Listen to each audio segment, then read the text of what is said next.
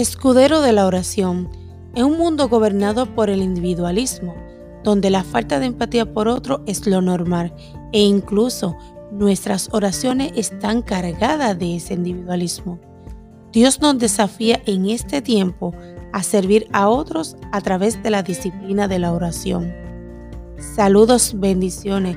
El doctor Luis Roberto Piña, presidente de la Academia Internacional de Capellanía, en esta ocasión compartirá con ustedes una nueva serie titulada Escudero de la Oración.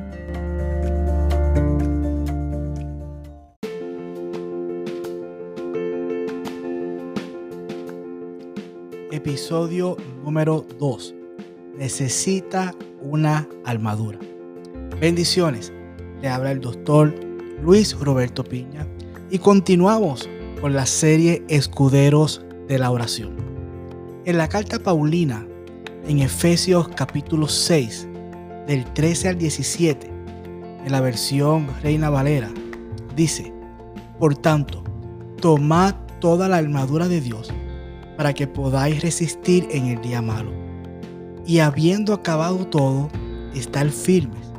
Estad pues firmes, ceñida vuestra cintura con la verdad vestidos con la coraza de justicia y calzados los pies con el celo por anunciar el Evangelio de la paz.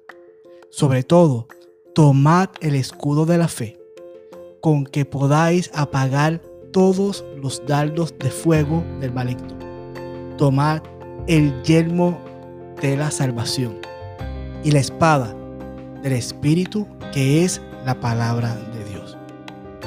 Sabes, todo escudero de la oración necesita una armadura, como se describe en el versículo que hemos leído, para ser efectivo en su ejecución.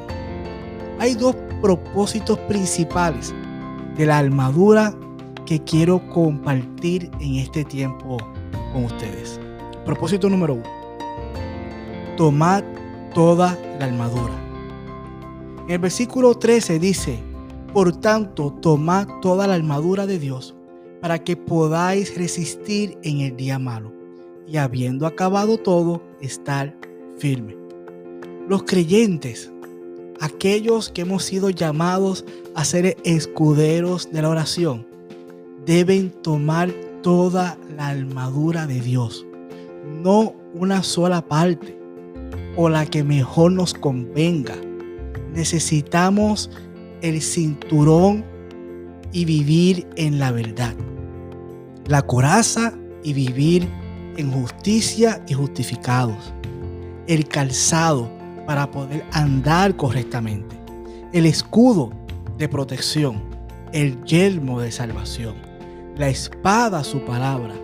Entonces estar alertas, aprovechando el tiempo para cuando venga el día malo. Como nos dice Efesios capítulo 5, versículo 16, los días son malos. El escudero de la oración estará en lucha hasta que haya acabado todo. Es decir, hasta el final de sus días o hasta que Cristo regrese. Y cuando lo haga, nos encuentre haciendo el trabajo como buenos escuderos de la oración. El propósito número dos es estar firmes antes de comenzar la pelea. En el versículo 14 dice, estar firmes. Aquel escudero de la oración requiere firmeza tanto en su carácter, obra, decisión y fe requiere la firmeza para comenzar la batalla. El apóstol Pablo nos dice, ninguno que milita se enreda en los negocios de la vida a fin de agradar a aquel que lo tomó por soldado. El que se enreda en el mundo no puede agradar a Dios, ya que no se puede servir a dos señores. Debemos ser íntegros sin mezclarnos con el mundo y firmes en quien hemos creído. Estas son las partes de la armadura del escudero de la oración, que estaremos desarrollando una por una. El cinturón, la coraza, el calzado, el escudo, el yelmo y la espada. Te invito a mantenerte conectado a esta serie Escuderos de la Oración. Bendiciones.